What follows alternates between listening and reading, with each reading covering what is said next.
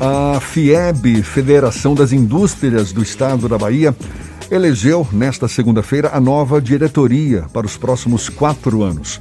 Além de ter sido reconduzido à presidência da FIEB, Ricardo Alban foi eleito presidente dos conselhos do SESI, Serviço Social da Indústria, SENAI, Serviço Nacional de Aprendizagem Industrial, IEL, Instituto Euvaldo Lodge e do CIEB, que é o Centro das Indústrias do Estado da Bahia. A nova diretoria é composta por oito vice-presidentes, 18 diretores e 12 suplentes.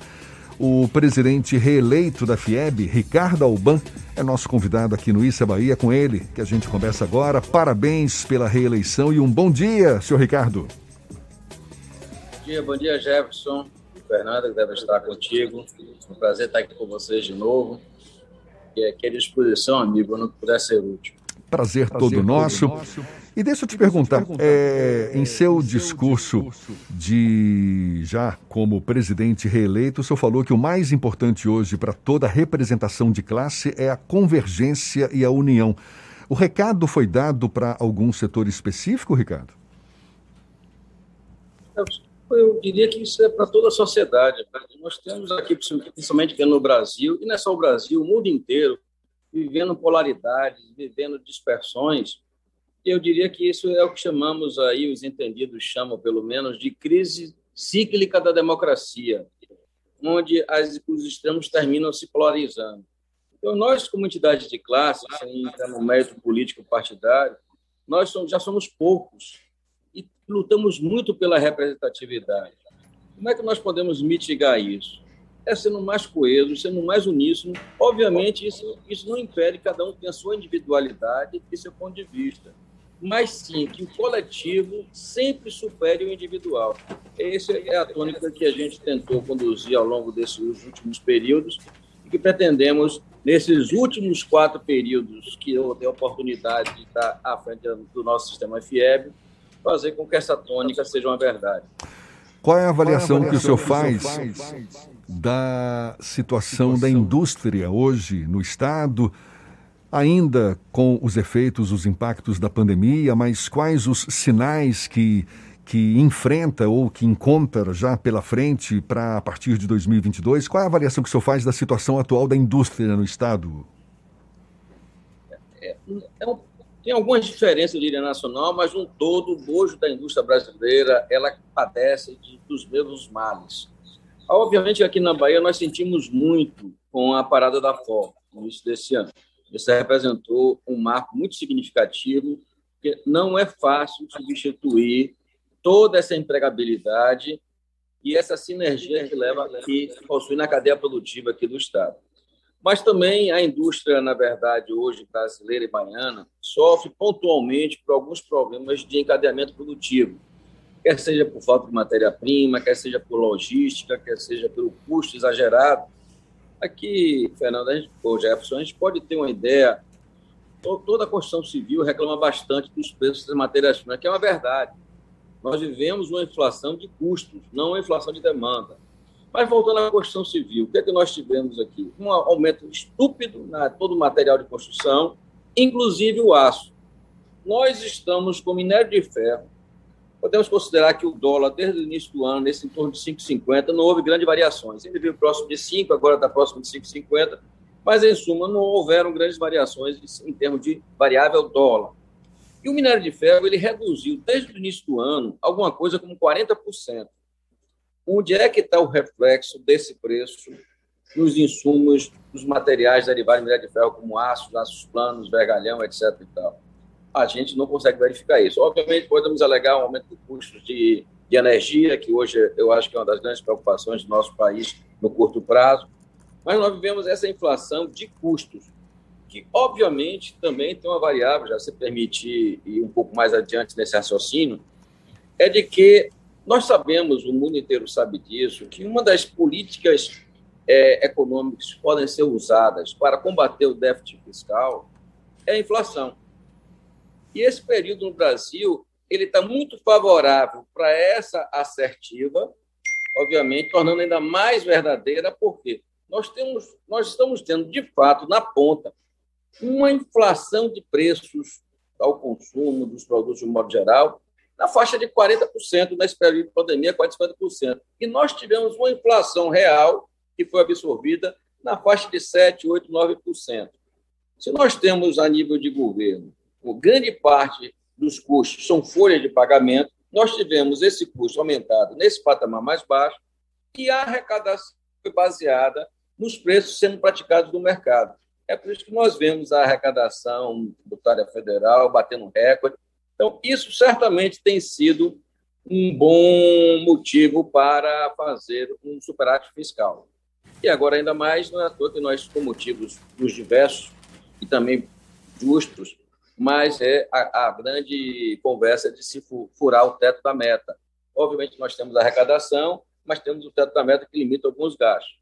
Essa é uma discussão que não vale a pena aqui agora, que tem seus motivos que fazem sentido em termos sociais, mas que também é um risco muito grande para o equilíbrio e estabilidade e confiabilidade da política econômica daqui para frente.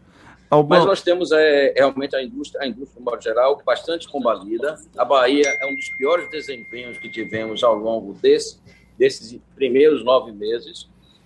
Há uma perspectiva de uma recuperação gradativa, mas não vai significar que nós vamos ficar, nós deveremos ficar abaixo da média nacional. Tem muitas perspectivas de novas indústrias entrando no processo agora na Bahia. Nós devemos estar investindo bastante no hidrogênio verde e outras fontes aí que eu acredito que a gente pode dar um startup. A própria ponte, ela se concretizando, deverá fazer um grande cademento produtivo aqui na nossa região. A saída, a saída da, Ford da daqui da Bahia em janeiro deste ano provocou uma, um impacto muito grande na cadeia industrial, já que a indústria automotiva era responsável por uma parcela expressiva do nosso PIB. Já existe algum tipo de perspectiva de que alguém, uma fábrica ou alguma companhia é, resolva absorver o, a, a, planta da Ford para voltar a produzir é, automóveis aqui no estado e se existe algum tipo de perspectiva dentro da FIEB de discussão para que esse, essa lacuna deixada pela Ford seja ocupada por alguma outra atividade industrial. E Fernando, olha, é, é muito difícil hoje, no cenário do setor automobilístico a nível mundial, não só o Brasil, nós temos vários outros sites no Brasil menores que foram paralisados ou encerrados. Nós temos o caso mesmo da Troller, que é um site bem pequeno no Ceará, que fazia parte do parque da Ford. Ela definitivamente parece que vai ser suspensa pelas últimas informações. Seria um parque muito mais fácil de ser absorvido até por empreendedores e investidores nacionais. Mas, de uma forma geral, o, o, o perfil da indústria automobilística no mundo está mudando de paradigma. Vai sofrer uma verdadeira revolução. Não só pelo, pelo advento dos carros autônomos, não só pelo advento dos carros híbridos, que já é uma realidade, como dos carros elétricos, quer sejam eles movidos à, à, à geração de hidrogênio, como célula de hidrogênio, mas eles deverão ser, sofrer uma série de modificações, também, inclusive, pelo perfil de consumo. Então, eu não vejo grandes sites industriais serem hoje a tônica do investimento. Já vejo o movimento do mundo inteiro. Ali da fora, nós temos trabalhado, eu sei que o governo do Estado também tem trabalhado bastante para buscar alternativas. E para um site daquele, uma alternativa pontual, nós sempre teríamos que pensar na indústria do Sudeste Asiático, que trabalha com números de escala bem maiores. Mas nada claramente identificado. Nós, temos, nós fizemos um, um grupo de trabalho com o consentimento da FOR, que ainda é a propriedade do site, para, é, digamos assim, concatenar todas as, as características, as qualidades que poderiam ter naquele site, inclusive com a presença do Cimatec.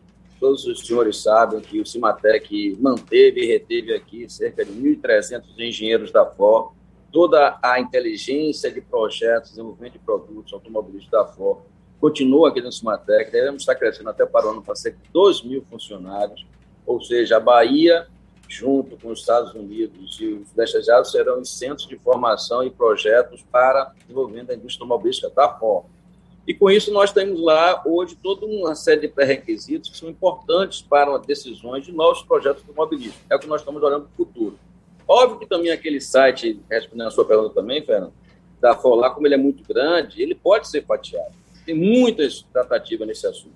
Nós tivemos recentemente conversando com um grupo do setor, bastante importante, não para tornar uma fábrica, mas que a gente pudesse trazer para aqui, se não todo, uma parte do seu desenvolvimento de novos projetos para a indústria automobilística, que com essa realidade de células de hidrogênio à base de álcool, o Brasil poderá ser uma grande referência para isso. Não só pelo álcool que nós temos, como eventualmente a célula de hidrogênio, que não seja a álcool, mas o hidrogênio verde, nós temos um potencial muito grande para prospectar isso. No caso ainda do setor automobilístico, nós recentemente, com a garantia e o forte interesse do governador do estado, Rui Costa, nós devemos estar desenvolvendo o projeto, finalmente, da pista automotiva dentro do Cimatec Park, com linha reta de 2 quilômetros, é uma pista moderna, totalmente projetada para que ela possa pressupor também os testes dos novos veículos do setor automobilístico, quer sejam eles elétricos, quer sejam eles também com inteligência artificial, para que a gente possa ter também um diferencial aqui necessário com esse novo ciclo de desenvolvimento do setor automobilístico, que certamente virá. Um pouco mais, um pouco menos, nós temos aí uma, uma transição econômica e política bastante delicada nos próximos 12 meses, que deverá fazer com que a gente tenha talvez algum delay em algumas decisões. Ricardo, Ricardo Alban, presidente reeleito da FIEB, mais uma vez parabéns pela reeleição, sucesso em sua nova empreitada e muito obrigado pela atenção dada aos nossos ouvintes. Bom dia e até uma próxima, Ricardo. Obrigado, Jefferson e Fernando, e a todos os ouvintes. Um bom dia a todos. Agora, 8h42 na Tarde FM.